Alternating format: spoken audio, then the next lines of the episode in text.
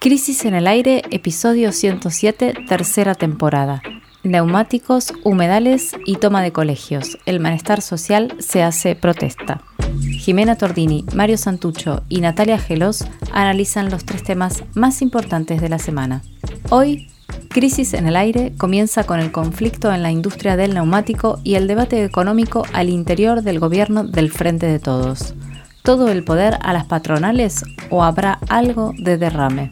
En el segundo bloque, un estrepitoso lobby frenó el tratamiento de la ley para proteger los humedales y vuelve la pregunta sobre la capacidad de la política para gestionar lo común. Para terminar, les pibes de la ciudad de Buenos Aires se hartaron de esperar lo que nunca llega y tomaron las escuelas. ¿Hasta dónde llegará la represión? Bienvenidos a Crisis en el Aire.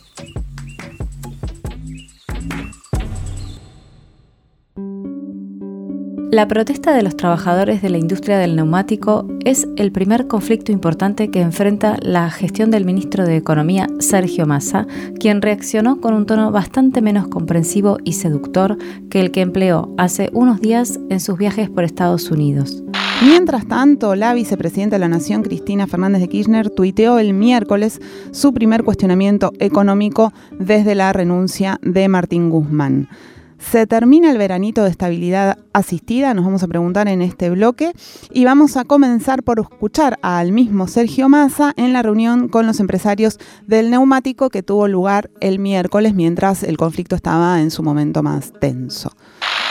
Y entendemos que no podemos ser eh, de ninguna manera rehenes de situaciones de inflexibilidad, de situaciones casi de capricho, y mucho menos que un grupo muy chiquito ponga en riesgo 150.000 empleos, más de 1.000 autopartistas, todas las terminales automotrices.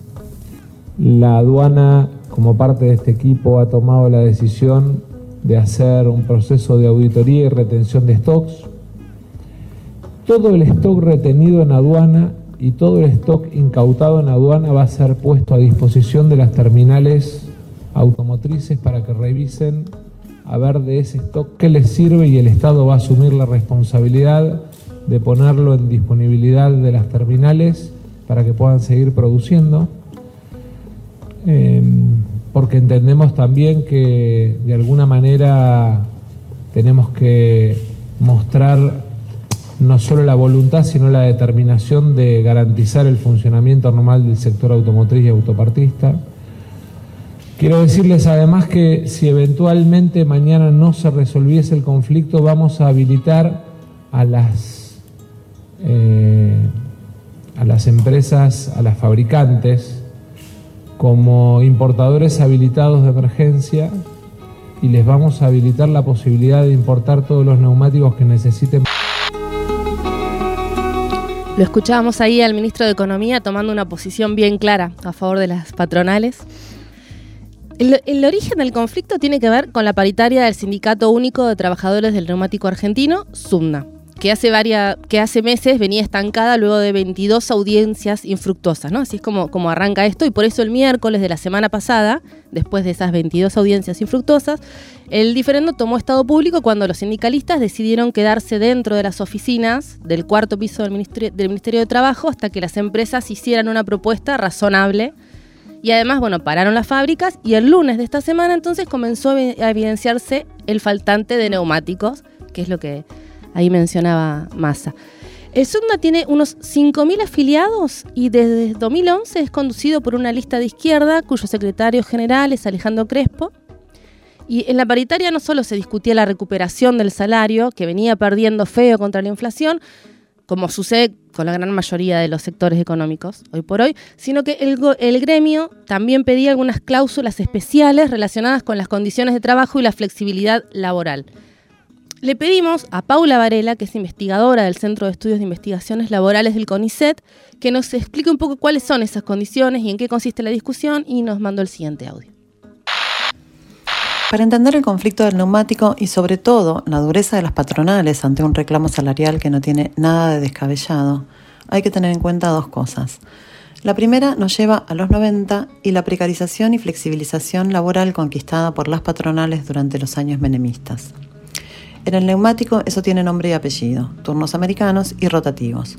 Los rotos, como los obreros llaman a los trabajadores que tienen problemas de salud que les impide seguir trabajando y las patronales descartan, son producto de esas condiciones de trabajo. Los turnos americanos y rotativos de 7x2, 7x2, 7x3 significa lo siguiente. Trabajas 7 días de, mañana, te tomas 2 de franco. Trabajas 7 días de tarde, te tomas 2 de franco. Trabajas 7 días de noche, te tomas 3 de franco. Ese régimen que FATE establece cuando Madanes Quintanilla se hace cargo de la empresa en los 90 tiene dos consecuencias centrales. La primera es una extensión de la jornada laboral a 56 horas semanales versus las 45 horas semanales que los obreros trabajaban antes cuando hacían turnos de 8 horas de lunes a viernes y mediodía del sábado. La segunda consecuencia es algo que es más difícil de medir pero que se siente en el cuerpo. La absoluta imposibilidad de planificar una vida más allá del trabajo. Cuando los obreros del neumático incorporaron en la discusión paritaria de este año el pago de horas trabajadas el fin de semana al 200, es decir, volver a cobrar extra por trabajar el fin de semana, están disparando contra la lógica del turno americano y al hacerlo metieron el dedo en una llaga que las patronales no quieren que se toque, las condiciones de trabajo neoliberales que conquistaron en los 90 y que no se revirtieron durante el kirchnerismo.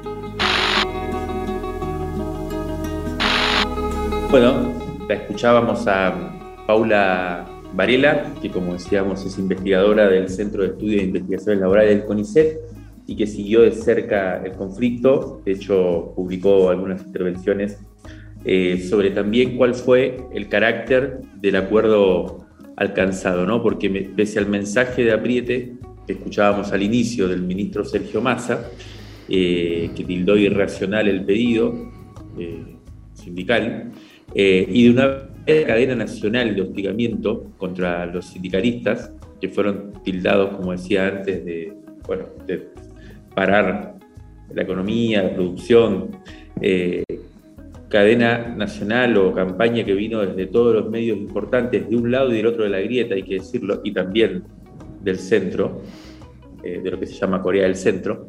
El viernes, por la madrugada, finalmente se firmó un acuerdo con sabor a victoria para los trabajadores y las trabajadoras.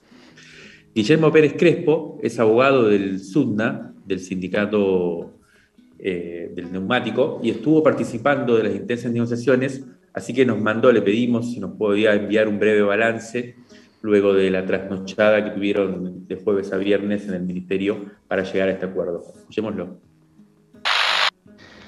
Para, para un correcto balance de este conflicto hay que tener presente que se transformó en, el correr de los meses de un reclamo salarial en una maniobra de las empresas con el apoyo de sectores importantes del gobierno para quebrar al sindicato y terminar con todos estos años de recuperación de derechos laborales. Esto hizo que el conflicto adquiriera unas características de dureza que no son tan comunes. El acuerdo que se logró es importante. No es todo lo que se había pretendido, por supuesto, pero eh, se consiguió o se consiguieron eh, derechos que no son eh, menores.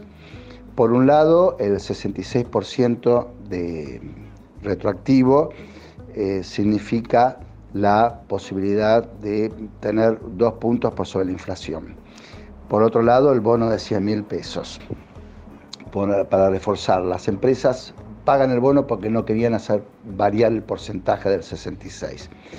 Eh, la cláusula de este trimestre, donde el aumento también es por sobrecosto de vida, eh, otros sucesivos incrementos salariales, con cláusulas gatillo para el caso de eh, la aceleración inflacionaria y finalmente, en junio del año que viene, junio del 23, la nueva paritaria que se va a iniciar va a tener un incremento del 10% en la base salarial que es, tiene, guarda relación con el tema del el reclamo de las horas al 200%.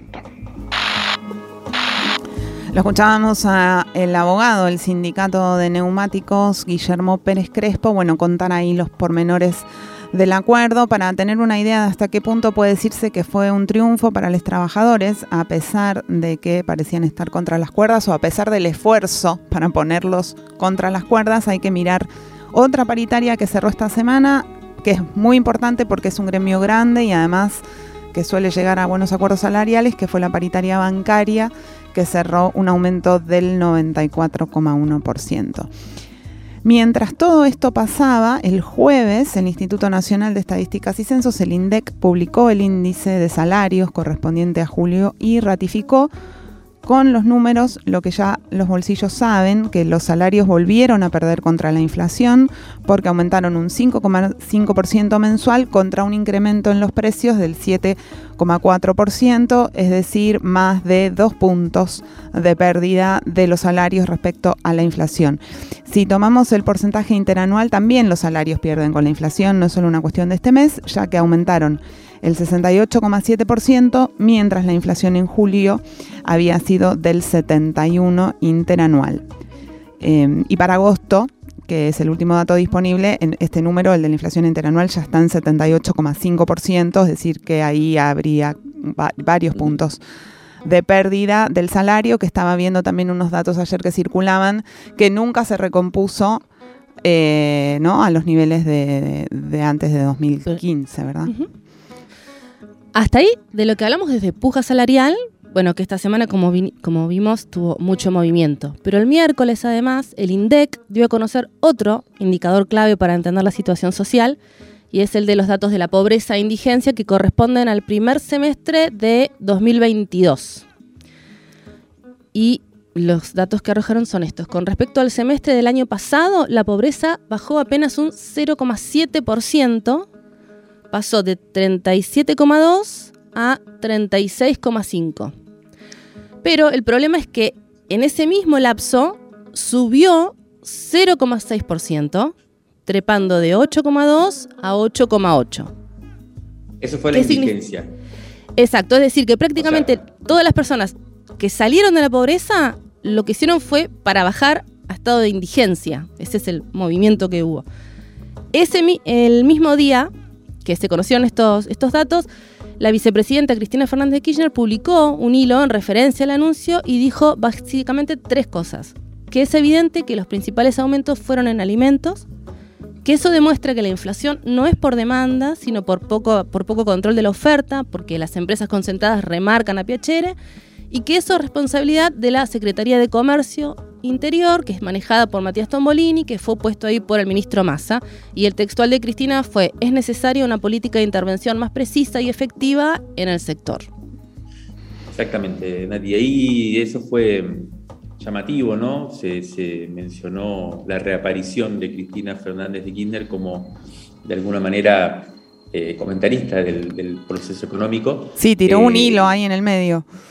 Sí, y claramente, cosa que hacía tanto en, las redes sociales como en discursos públicos durante la gestión de Martín Guzmán, los dos, tres, dos años y medio primero del gobierno, en donde aparecía varias veces la vicepresidenta cuestionando de alguna manera el, rumbo económico y desde que había renunciado a Martín Guzmán no había vuelto a aparecer en, esa, en ese rol, cosa que hizo, como estábamos diciendo, este miércoles y eso augura, en cierto modo, una reaparición del debate al interior de la coalición oficialista. ¿no?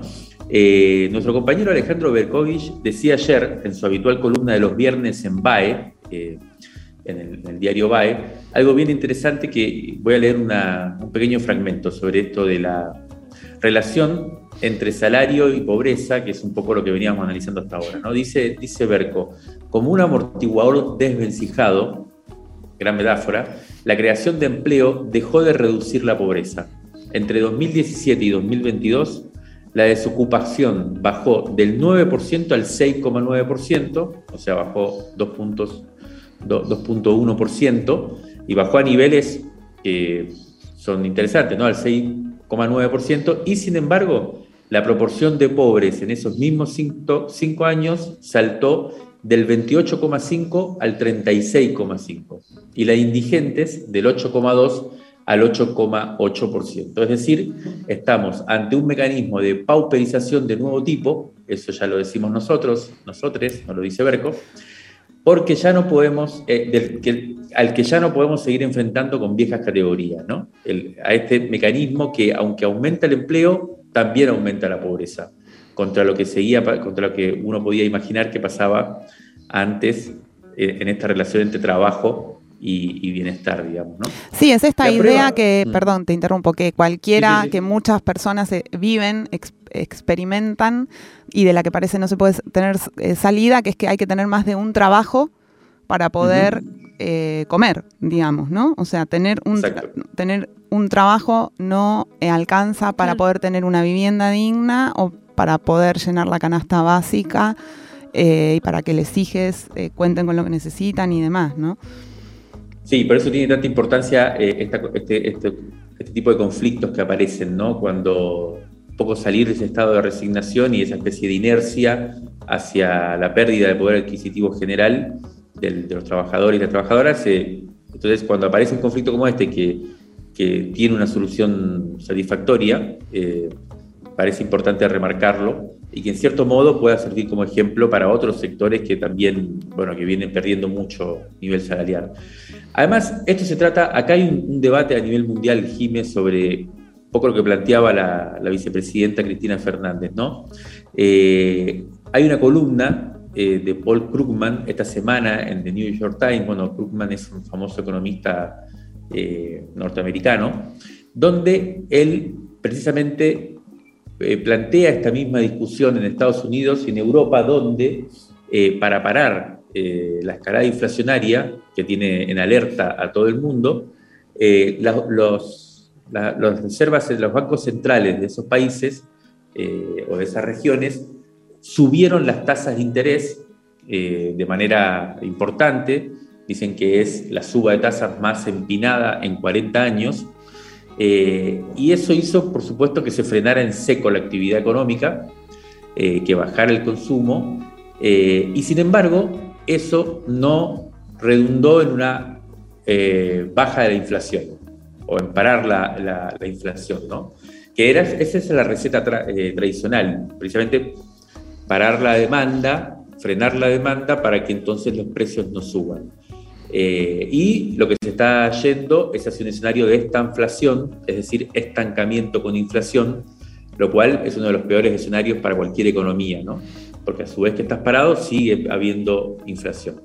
Esto es un poco lo que se viene acá y es lo que la gestión del Frente de Todos tiene como horizonte para los próximos meses, que es parar la inflación, que en Argentina es por supuesto zarpada en comparación con otros lugares del mundo, a través de un enfriamiento de la economía. Y esto es lo que acaba de cuestionar Cristina Fernández con su intervención en Twitter.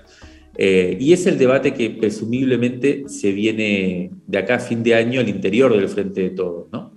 Porque mientras desde la conducción económica del gobierno se insiste en que la única manera de parar la inflación es con ajustes, es decir, sacando, retirando el dinero de la calle para deprimir la demanda, Cristina está planteando que la forma de parar el aumento de precios es controlar la oferta quiere decir tener una iniciativa más clara en evitar que los grandes, eh, los que concentran, sobre todo en la industria de alimentación, puedan seguir remarcando eh, de modo, bueno, que, precisamente recae. Sí, que además no parece haber ninguna política que sea eficaz ¿no? en su ejecución para atacar, digamos, la suba de los precios o la remarcación, ¿no? O sea, venimos de varios años donde tanto se anuncia algún tipo de medida que no termina funcionando.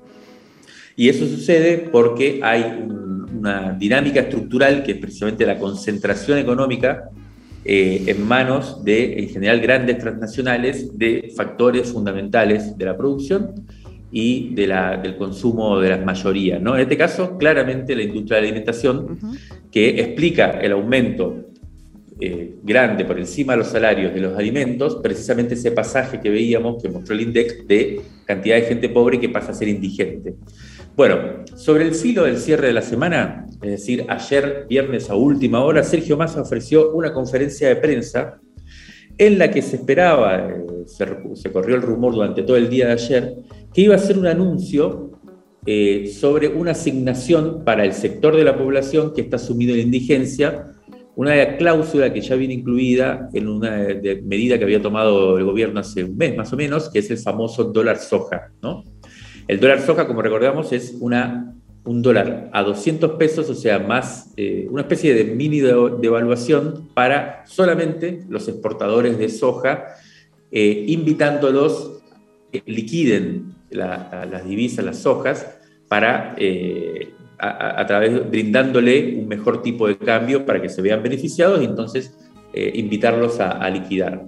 Dentro de ese decreto de dólar soja había un ítem que era que parte de eso que ingresaba al Estado iba a ser dedicado a una asignación para los más pobres y todo el mundo esperaba después de la cifra de indigencia publicada por el INDEC y después del tuit de la vicepresidenta que iba a haber un anuncio al respecto. Sin embargo, solo festejó el ministro de Economía, Sergio Massa, el éxito del controvertido dólar soja, que como decíamos es una concesión al sector económico más poderoso del país por el que ingresaron al mercado único libre de cambios durante este mes 8.123 millones de dólares. El gobierno ganó así un poco de tiempo eh, a costa de ratificar e incluso agudizar el esquema regresivo de transferencia de ingresos, eh, que es el que venimos eh, describiendo. Por esta vía, lo único que puede esperarse es un, un aumento de la conflictividad que vimos aparecer esta semana. Válvulas de papel, aire, podcast y transmisor. Crisis en el aire. Revista Sonora Transmedial.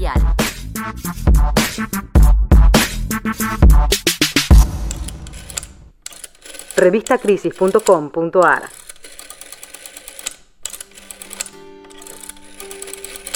Parecía que después de 10 años de pelea y de perder tres veces estado parlamentario, esta vez la ley de humedales marchaba sobre rieles.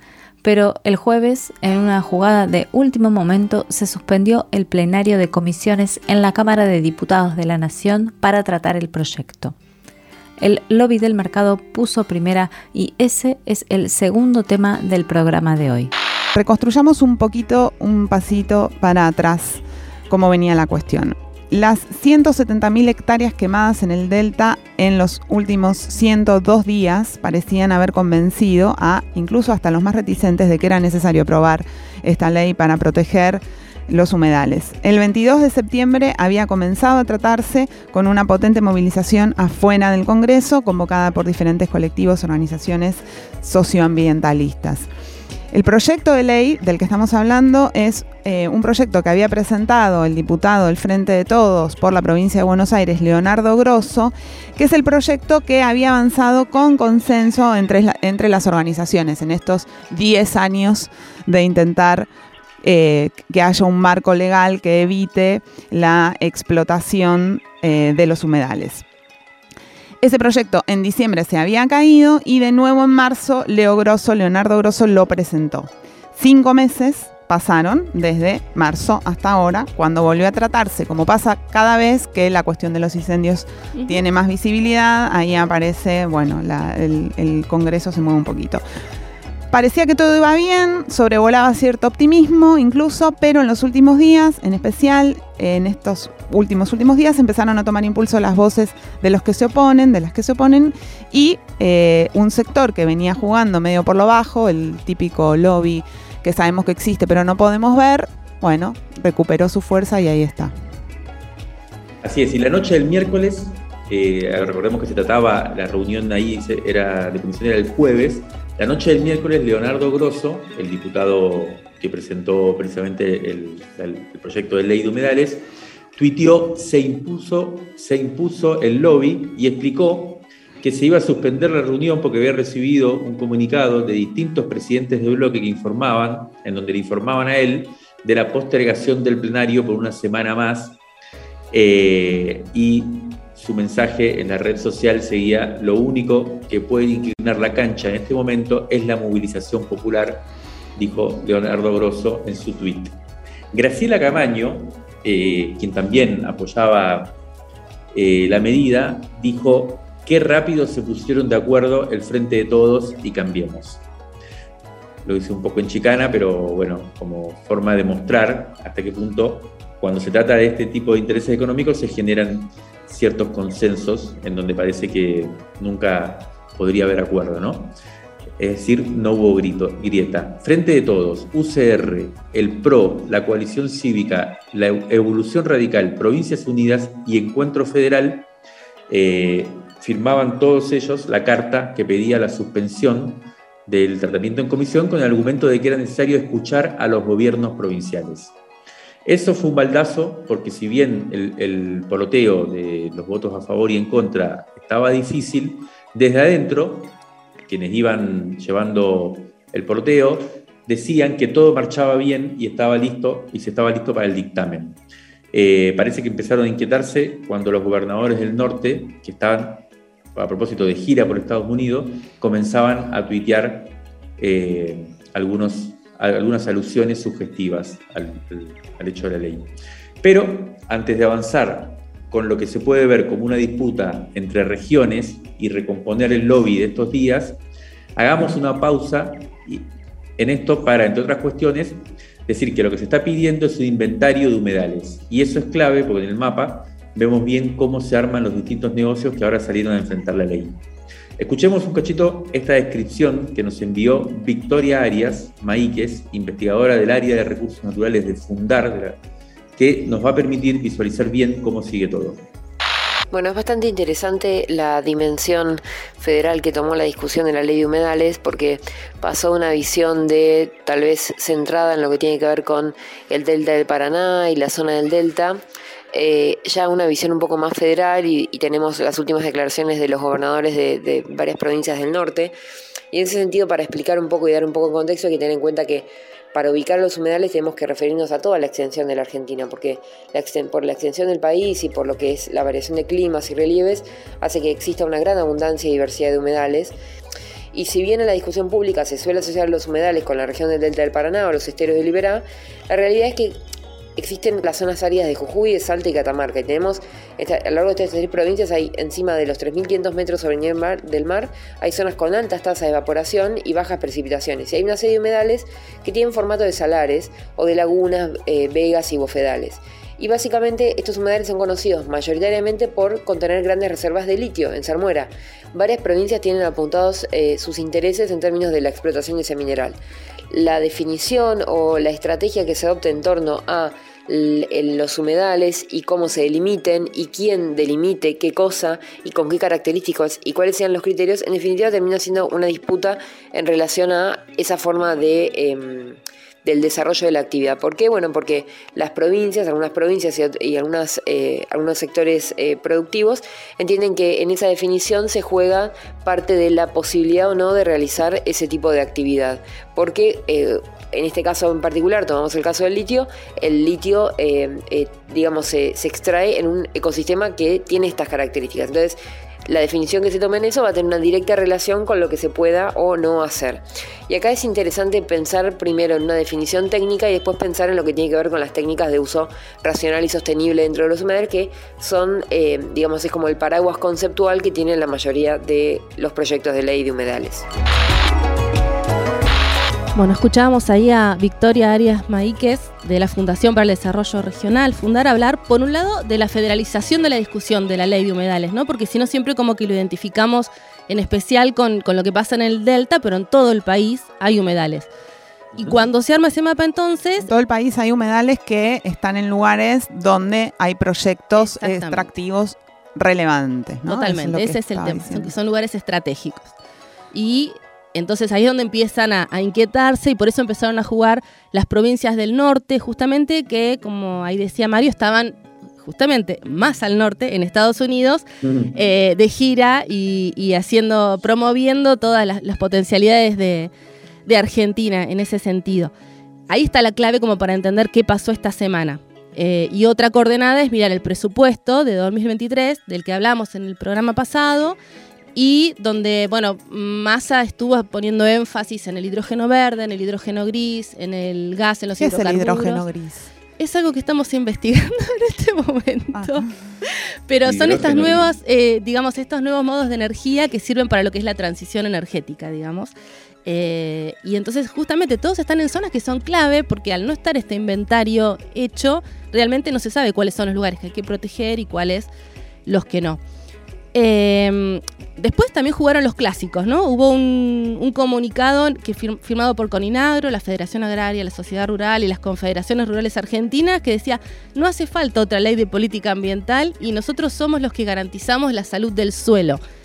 Eh, Estos representan más al sector agroganadero que, que, sí tiene más que ver con los humedales de la zona del delta, ¿no? Es como están los, el sector minero, se podría decir, o que tiene perspectivas de devenir en extractivismo de minerales, y el sector agroganadero, que es el que explota las zonas de, Santa Fe, de Entre Ríos, de la provincia de Buenos Aires. Exactamente, ahí es donde se da como la puja en ese sentido, en, en la zona más del delta.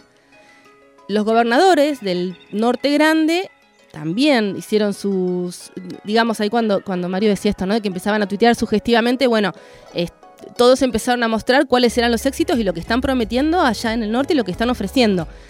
Mm. Eh, y llamaron entonces ellos a sostener las actividades productivas clave para la transición climática. En resumen, el litio que es lo que se está Sí, es como una clave geopolítica, ¿no? De la que hablamos en algún programa reciente sobre qué lugar tiene que ocupar Argentina en el mundo y es la producción. El, histórico rol de la, de la agroexportación, agregado ahora el de los minerales que son necesarios en este momento histórico. Exactamente. De hecho, eh, el tema de los minerales, así como vos lo decís, fue algo que, expuso Massa en, durante la, la presentación del presupuesto. Bueno, ellos están entonces en esta misión institucional y comercial en los Estados Unidos. La agenda está cargada ya para ver. Se, juntaron con empresas como Lithium American Corp, Total Energies de Washington y también con el director de departamento del hemisferio occidental del FMI, como para hacer un recorrido de por dónde andan. La Cámara Argentina de Empresas Mineras también emitió su comunicado diciendo que la ley de humedales pone en riesgo las inversiones y se vulnera la autonomía de las provincias, que ese es otro tema clave, que es decir, quiénes manejan los recursos y si las provincias manejan sus recursos naturales, bueno, entonces la ley de humedales vendría, ellos lo que dicen, a, a interferir con esa autonomía. Bueno, va quedando claro quiénes están haciendo fuerza en esta cinchada y quiénes por ahora vienen ganando. Hablamos con Karen Tepp, que es militante y concejala de Rosario por Ciudad Futura, desde donde venían acompañando a las organizaciones por la pelea de la ley de humedales, y le pedimos que nos comparta su lectura de lo que pasó esta semana. Nos dijo lo siguiente. La, la, suspensión del plenario de comisiones dispara dos tipos de análisis. Por un lado, el poder de lobby que fueron acumulando y concentrando eh, en los últimos años las entidades agrarias de nuestro país Estamos hablando de que se interrumpió un proceso legislativo que llevaba 10 años de trabajo ininterrumpido, de, movilización, de, construcción pacífica de consensos por parte de las organizaciones ambientalistas de nuestro país en la Cámara Legislativa y que ese proceso, cuando estaba a punto de llegar a la sanción o al dictamen para lograr la sanción de la ley de humedales, se interrumpe por ni siquiera la movilización ni la acción en la calle, tan solo un comunicado y un par de llamados telefónicos de las cuatro entidades de la mesa de enlace o las entidades agrarias. Y ante eso digo, uno es esperable que la voracidad del, mercado y de este tipo de corporaciones actúe en beneficio de los intereses particulares de mayor acumulación en su sistema de, de producción en nuestro país. Ahora, lo que causa mayor indignación es la respuesta dócil de la política de todos los sectores políticos ante esa operación o ante ese mero comunicado de las entidades agrarias, que se venían encaminando al dictamen para poder sancionar la ley e interrumpen ese avance legislativo frente a este llamado. Entonces creo que ahí lo que genera más indignación y lo que de alguna manera también profundiza la brecha entre la, sociedad y la política o la sociedad y sus representantes políticos es que los presidentes de todos los partidos políticos con representación parlamentaria hayan cedido a interrumpir el debate por la publicación del comunicado de estas entidades que claramente de esta no terminan saliendo sino con más poder frente a esa docilidad de la política y de la política democrática.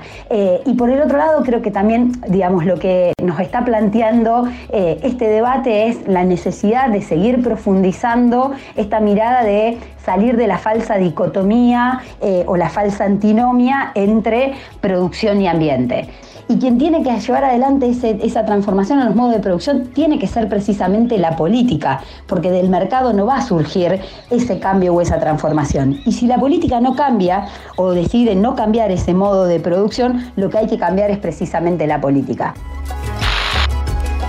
Ya estábamos escuchando a Karen Tepp, que es concejala de Rosario por el partido Frentes y Movimiento Ciudad Futura. El 29, el jueves, Graciela Camaño y Enrique Esteves, que también es de la provincia de Santa Fe del Partido Socialista, presentaron una carta dirigida a Cecilia Moró, que es la presidenta de la Cámara de Diputados, denunciando las irregularidades que hubo en la suspensión, pidiendo que se retome la discusión. De todos modos, la cuestión clave y un poco no el hilo que va uniendo este crisis en el aire de hoy es lo que decía recién Karen Tepp de cómo se resuelven los conflictos de manera democrática en un sentido democrático. ¿no? Acá hay un conflicto de interés entre eh, modelos de sociedad, modelos de gestionar lo común. La clave es cómo se resuelve eso esperamos en Rosario el 21, 22 y 23 de octubre en el Encuentro Global de Ciudades Sin Miedo. Un movimiento internacional de activistas, organizaciones, concejalas y alcaldes que trabajan para radicalizar la democracia, feminizar la política e impulsar la transición hacia una economía que se preocupe por las personas y el ambiente. Durante tres días, Rosario será un laboratorio a cielo abierto con las experiencias políticas más innovadoras de nuestro tiempo, cerrando con el festival Rosario al Parque. Ciudades sin miedo. Rosario 2022. Cambiando el mundo desde abajo. Organizan Ciudad Futura y Barcelona en Común.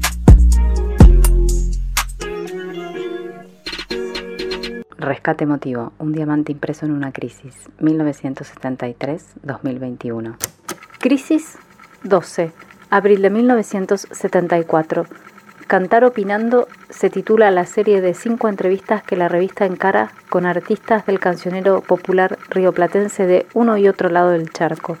María Estergilio elige para charlar a su compatriota Alfredo Citarrosa contra el telón de fondo de la dictadura uruguaya.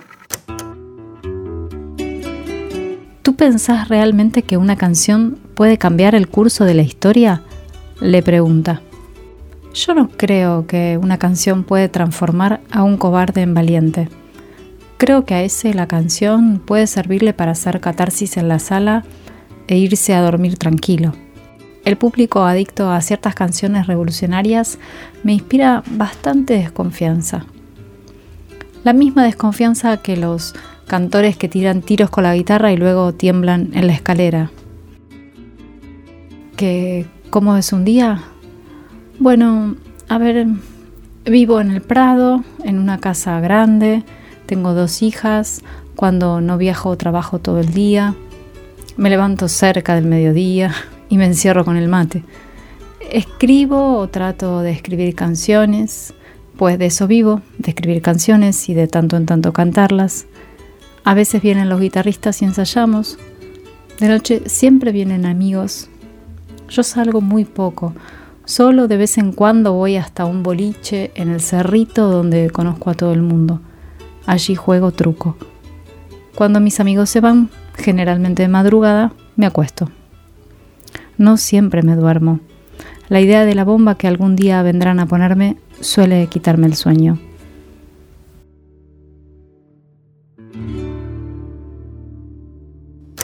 Alfredo Citarrosa fue un destacado cantautor de música popular de Uruguay.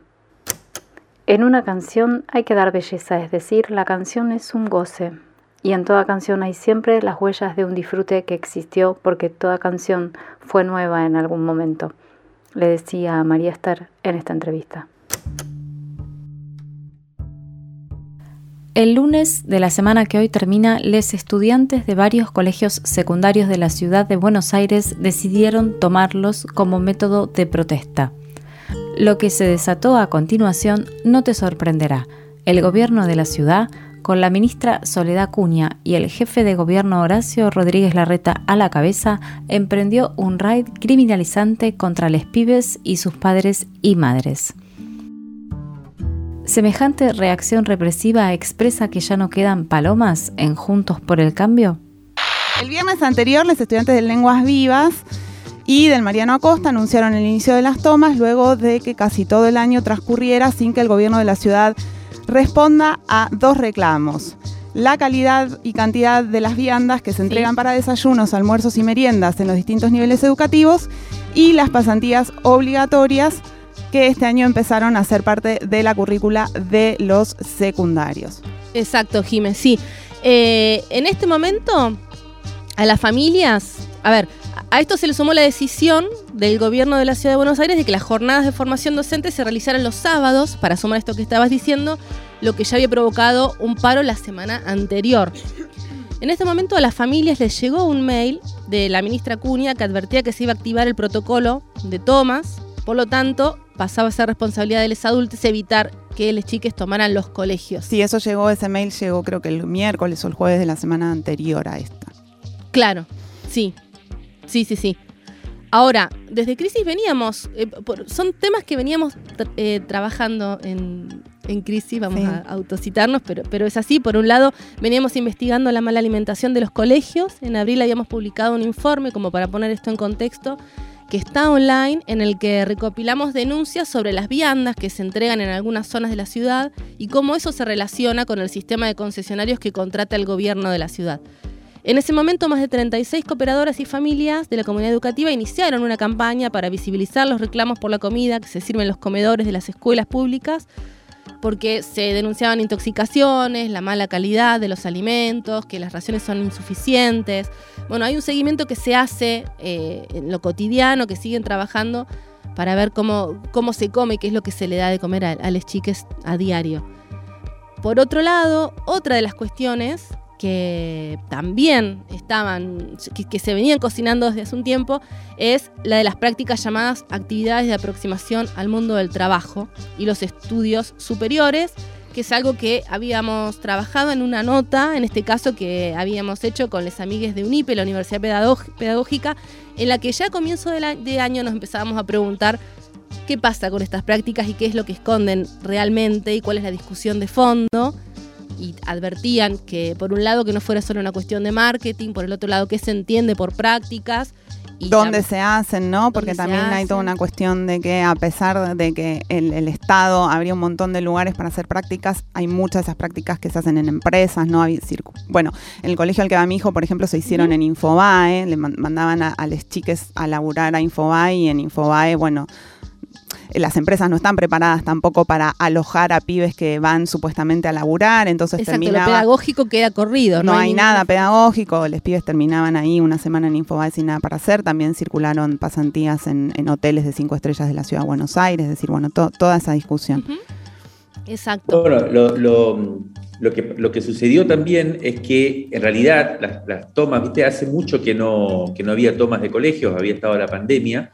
Eh, y había toda una pregunta en el movimiento estudiantil, ahí los que tenemos, tenemos hijos eh, más o menos de esa edad, estamos más o menos siguiendo el conflicto y había como una pregunta de si iba a ser, eh, si iba a tener fuerza el conflicto, ¿no? Las tomas no, no, son cosas fáciles tampoco para chicos que no tienen, como decíamos, tanta experiencia política, tomar un establecimiento, sostener ese, esa medida de, de, protesta, ¿no? Y hay que decir que, además de estos reclamos que estábamos diciendo, la principal, como se quiere, demanda eh, directa es el pedido de, interlocución, ¿no? de diálogo con las autoridades del Ministerio de Educación, que eh, a partir de todas estas eh, reivindicaciones que vienen planteando los pibes, nunca había habido una respuesta por parte de la ministra. Esto se repitió una y otra vez en las intervenciones que tuvieron los chicos y las chicas en la televisión y en los medios cuando durante esta semana se debatió el conflicto, ¿no?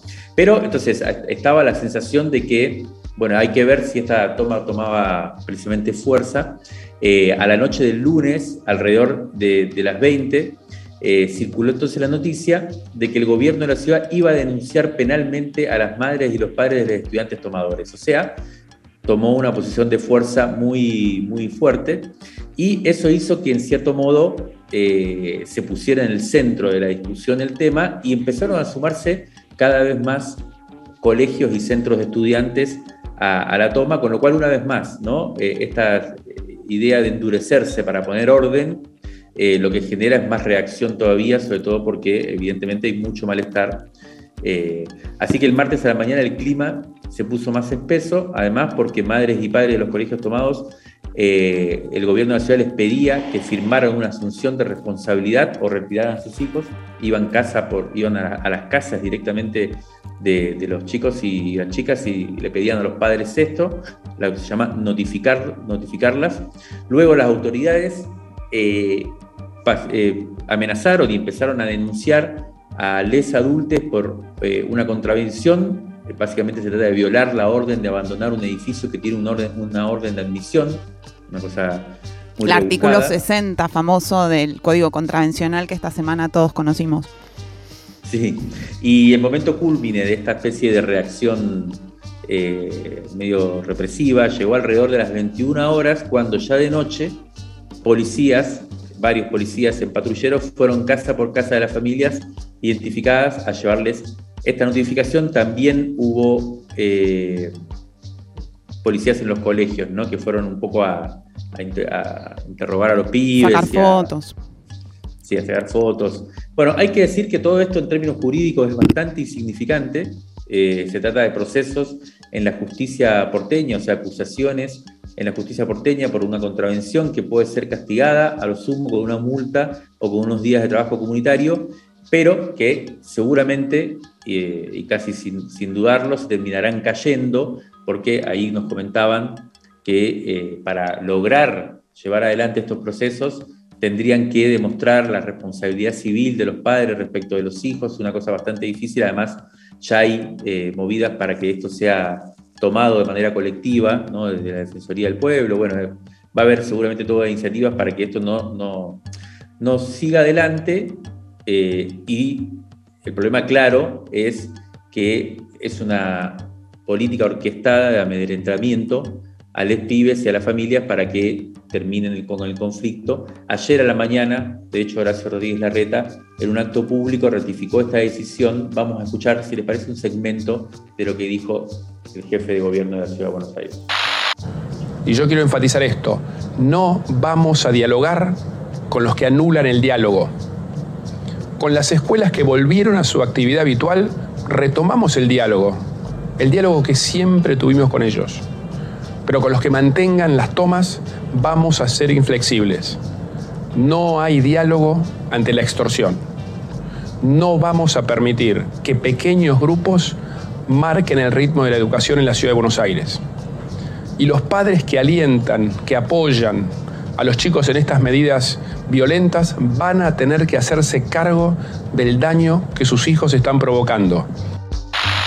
Bueno, lo escuchábamos a Rodríguez Larreta. Esta cuestión del daño eh, tiene que ver con otro eje de intento de criminalización que es el económico. Ayer mismo las familias del Mariano Acosta, por ejemplo, empezaron a recibir cartas, documento, en la que se les exige el pago del costo del erario público que significa cada día de toma. Eso es, según el gobierno de la ciudad, 1.142.251, no con 76 centavos por día de toma. Em, y no hubo, como escuchábamos, ¿no? ningún atisbo de esto que decía Mario, de que, que el, diálogo eh, eh, incluya conversar sobre lo que motiva los reclamos. Respecto a esta cuestión del que se le está pidiendo a los padres, por si nos están escuchando, la, sanción económica tampoco es muy, eh, tampoco es muy viable jurídicamente, digamos, hay que demostrar que eh, o sea, primero hay que hacer un juicio civil y luego hay que demostrar que en el padre es responsable o la madre por lo que hacen los hijos. Los hijos en muchos casos son mayores de 16 años, o sea, tienen autonomía para poder tomar una escuela. Bueno, es, todo un enredo eh, jurídico, pero que sirve para, em, para amedrentar a las personas, básicamente. Ayer a última hora hablamos con Maika Colantoni, que es presidenta del Centro de Estudiantes del Colegio Esnaola, uno de los colegios de acá de la Ciudad de Buenos Aires que está tomado. Las tomas siguen en varios colegios eh, en la ciudad de Buenos Aires, otras se levantaron ayer viernes, pero seguramente volverán durante eh, la semana que viene. Vamos a escucharla a Maika, un mensaje que nos mandó ayer a la noche muy tarde, después de que esta semana tan eh, intensa para los estudiantes estuviera terminando. Hola, me llamo Maika, soy de Esnaola y mm, ante la pregunta de qué evaluación le hacemos a la respuesta del gobierno, la verdad es que todavía no tuvimos una respuesta concreta. Siguen hablándole a los medios como si estuvieran hablando con nosotros y en realidad nosotros seguimos pidiendo, pidiendo la mesa de diálogo porque necesitamos discutir el plan alimenticio, porque necesitamos discutir que las pasantías dejen de ser obligatorias y, y sean optativas en relación pedagógica con las orientaciones de nuestros colegios y también porque decimos basta de persecución política, porque sabemos que atrás de que los canas vayan a, nuestras escuelas a pedirnos los nombres de los pibes de quienes estamos tomando el colegio, hay una campaña política.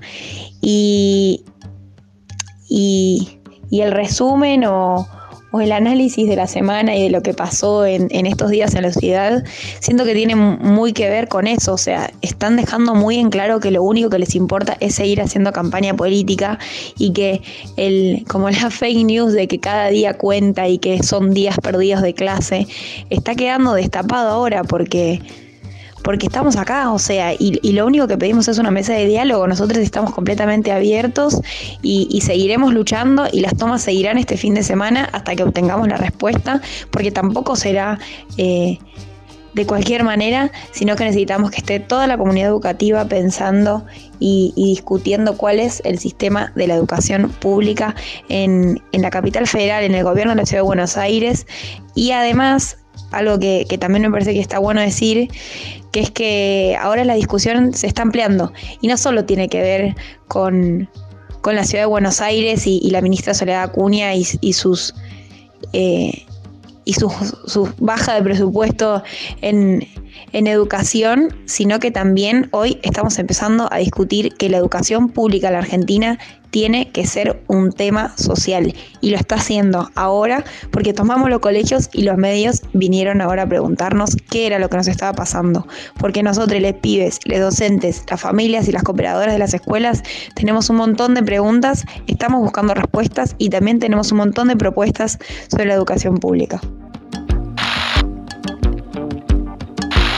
Bueno, eh, la escuchábamos a Maika eh, del, Colegio de la Esnaola, uno de los colegios que está tomado, y la verdad que expresa muy bien eh, el, tipo de reclamo ¿no? que están llevando adelante los pibes, con bastante claridad, con bastante legitimidad, creo yo, y es, ahí nos están escuchando algunas madres y padres, de hecho nos enviaron, y agradecemos, eh, el dato de que el, jueves hubo efectivamente una mesa de diálogo promovido por la Defensoría del Pueblo de la Ciudad, precisamente una institución que está, que, entre otras cosas, está hecha para intervenir en conflictos como estos, para generar este tipo de mesas de diálogo, eh, en donde fueron representantes de los estudiantes, de los madres y las padres, de los colegios, eh, y donde la ministra de Educación no se hizo presente, envió una fría carta eh, negando la posibilidad de diálogo, como lo escuchábamos también al jefe de gobierno, eh, y se ratificó, entre otras cosas,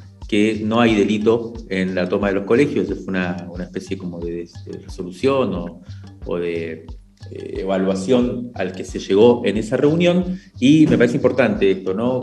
como hay dos, hay tres, tres elementos como para terminar el análisis en base a estos conflictos que venimos, que venimos diciendo. Por un lado, Em, que la, eh, en principio la, como la aparición de, una especie de necesidad de, ordenamiento por parte del Estado y de las diferentes fuerzas políticas en cada uno de los conflictos. Hay un tercer conflicto que apareció, no vamos a extendernos ahora, solo lo vamos a mencionar, pero tiene que ver con eh, el hostigamiento eh, que, denunciaron las comunidades mapuches en el sur frente a la violencia estatal y propietaria en tierras recuperadas además de la incursión de fuerzas de seguridad que se, activó nuevamente, eh, una, incursión de la gendarmería de manera un poco rara en algunas comunidades mapuches, eh, eh, y la activación nuevamente de la parafernalia discursiva racista, que incluye decir que los mapuches son falsos ¿no? en varios medios de comunicación y por parte de algunas organizaciones de, propietarios y de lo que se llama las fuerzas vivas o la, gente bien. Consenso Bariloche allá en el sur, efectivamente, bueno, son conflictividades, uno puede decir, muy distintas, ¿no? Las que aparecen, por lo menos podemos citar cuatro, tres específicamente con conflictos, pero una cuarta que es precisamente la ley de humedales y la cuestión de ambiental. Eh, hablamos del conflicto sindical en los neumáticos, hablamos de la toma de los colegios, hablamos de la cuestión de las comunidades mapuches en el sur, eh, muy distintos y ante los cuales aparece una misma vocación de intentar poner orden a partir de una dinámica del sistema político autoritaria, que explica claramente o, expresa claramente la falta de soluciones democráticas a la mano, sea distribución de, de los ingresos, diálogo efectivo en el sentido de democratización de la toma de decisiones, como bien planteaba Maika, frente a esta imposibilidad, esta incapacidad eh, de, los gobiernos de poner en juego esta, esta dinámica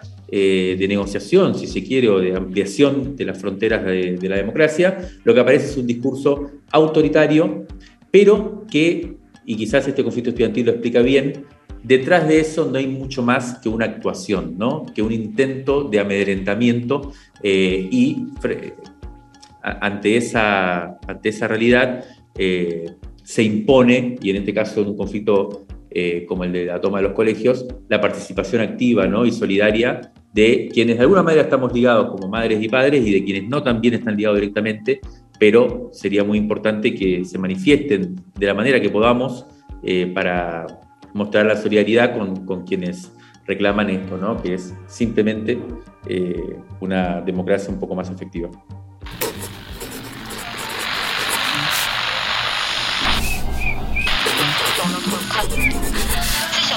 Crisis en el aire. Crisis en el aire.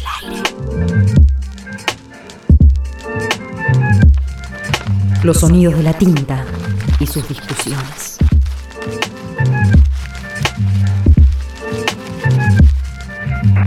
Revistacrisis.com.ar